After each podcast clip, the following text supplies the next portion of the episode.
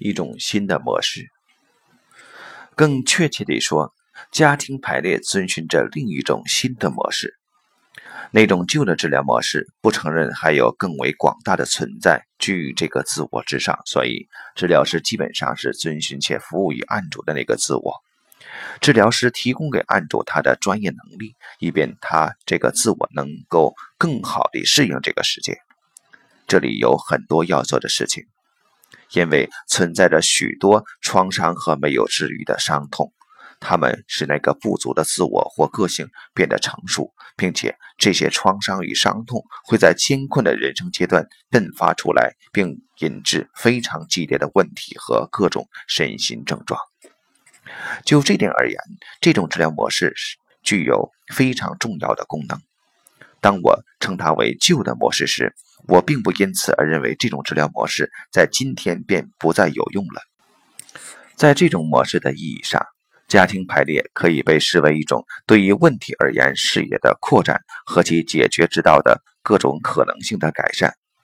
这种扩展在于，现在人们看到许多心理问题的根源不只是在于个人本身或是他们自己的故事，而且也有可能是由于家族里的一些故事。这种扩展还在于，简单的说，如果我们在我们的家庭中还未真正的长大，我们就会。承继他们而成为我们的心理结构、我们的感觉、我们的态度，并由此而引发我们各种各样的问题和身心症状。所以，根达韦伯将这种工作也称为系统的，因为这些问题以及解决方法多半会在家庭的整个系统之中被看到。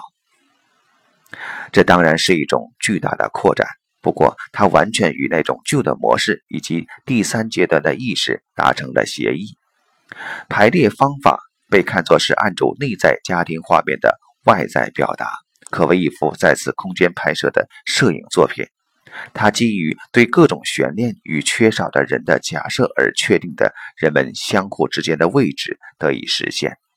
同时，询问案主发生在家族里的事件，这些事件。也可能还要通过对于父母亲及亲戚的电话询问得以补充而获得进一步的帮助。在一些特定的仪式性的步骤中，一个解决之道得以形成，并且在最后，案主可以拍摄出新的画面，并以此代替之前那幅旧的画面。以前对于排列工作的描述是一种非常浓缩式的表达。对此感兴趣的读者建议阅读先前提到过的韦伯和乌沙莫的著作。这些著作显示，在九十年代，一种相当机械式的观点主导了当时的排列工作。这种观点的优势在于，只需要很小的变化，便可以毫无问题地适应那种旧的模式。由此，他不要求治疗师有很大的成长步伐。所以在今天的很多治疗实践与不同的成长训练机构中，还在运用这种方法，甚至据称活跃在那种系统的海灵格流派以及其他的系统排列师中的海灵格的批评者们，也在采用这种方式进行排列。正如已经说过的，这肯定对于很多情况是很有帮助的，但它是一种绝育式的家庭排列，即。他拿掉了海灵格所发展出来的那种导向灵性成长的繁殖能力。随着心灵的流动，这种繁殖能力被完全表达了出来。现在完全清楚的是，在排列中有一个更大的力量在起作用。他不仅令案主臣服于他，而且也令治疗师臣服于他。代表们被某些使他们看起来好似木偶的东西牵引着移动，不过他们同时却非常清醒且保持觉察。他们所做的一切都毫无阻力的发生，由此排列过程才真正的算成功了。但治疗师也必须踏入这条河流之中，他必须像代表那样将自己完全放空，将他的知识、他的假设。最终还有他的道德观念都放在一边，并且同时为再次承担了领导权的那个更广大的场域留出位置。这就意味着治疗师必须放弃控制，他必须将内在的步骤从对过程的控制转变为对某种未知事物的信任。他必须为这个步骤献出自己，更多的是献出自己，不只是针对排列过程而言，而且也适用于这个过程的内容以及那些作为排列的结果而呈现出来的东西。他不可以再凭着个人的想象去评判对与错、好与坏、合理与不合理。更确切地说，他必须同意所有的一切，如他们所呈现的那样。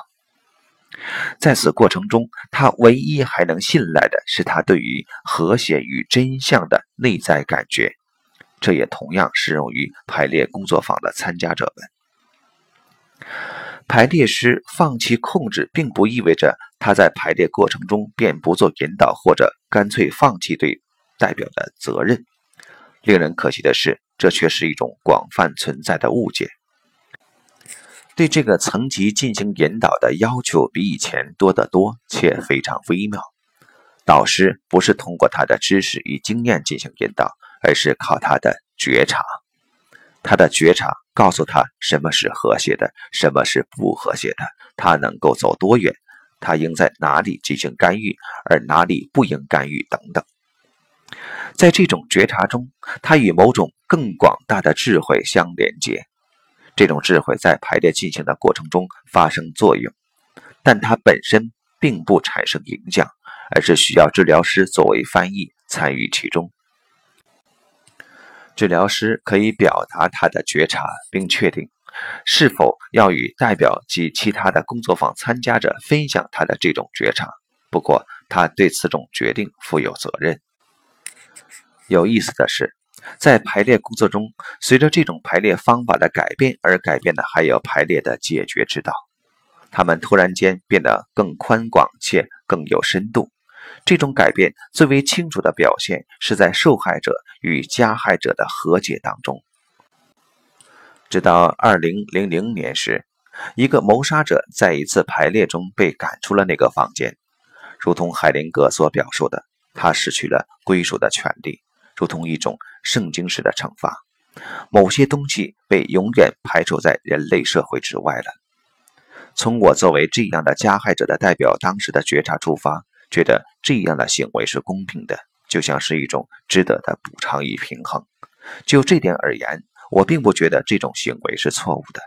例如，我曾经在一次排列中代表了曾一手策划了对犹太人实施大屠杀的精神建筑师、帝国保安总局局长兼波西米亚与摩拉维亚执行官的莱恩哈德海德里希。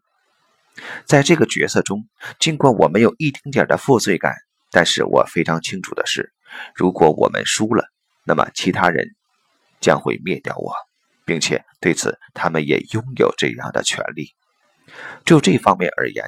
这种排除对我来说是没有问题的。在某种程度上，他甚至以某种方式保护了我。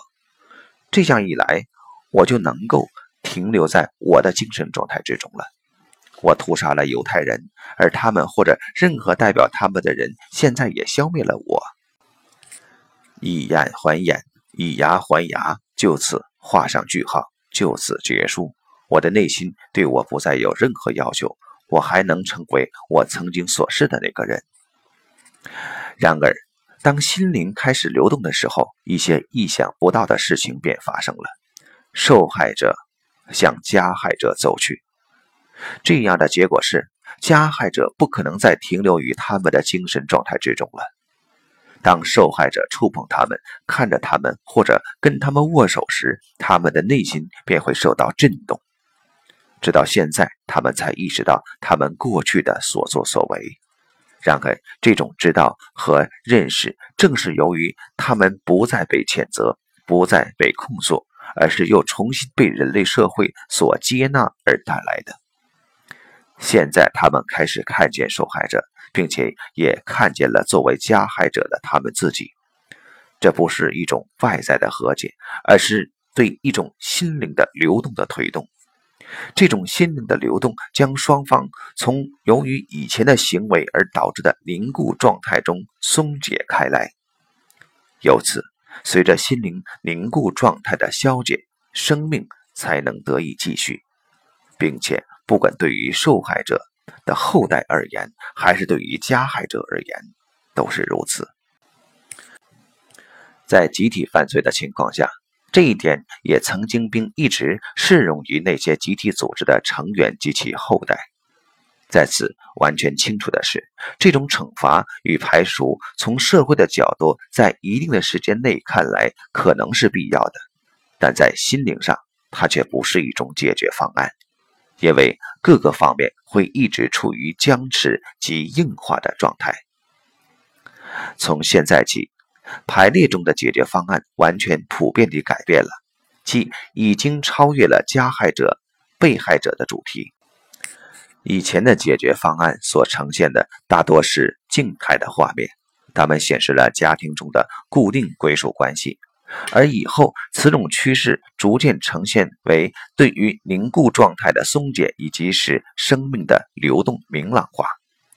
人们也可以说，家庭排列在最初非常强烈地趋向于意识的第二阶段的一些特定元素，而从现在起，它开始向第四阶段移动。这种新的移动在排列工作中，通过放弃伯特海灵格而得以实现。排列导师发现，某些东西在一种受害者、加害者的排列中发生着作用，而这些东西与他迄今为止的观点是相背离的，但同时他们又能非常有力而毫无阻碍地施展其力量。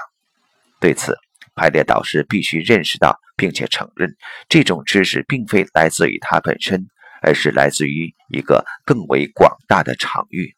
而且他必须准备好将自己托付给这个更广大的场域。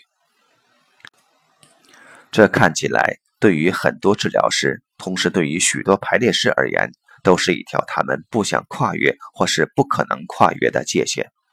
从以前的看似不可调和。到走向和解的新的解决方案，尽管容易让人接纳，事实上，此后在排列师中兴起了一股循规蹈矩的和解潮。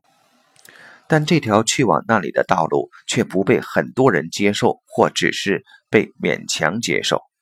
因为如果现在将和解奉行为一次治疗或一次排列的目标，那么这又已成为了一种策略。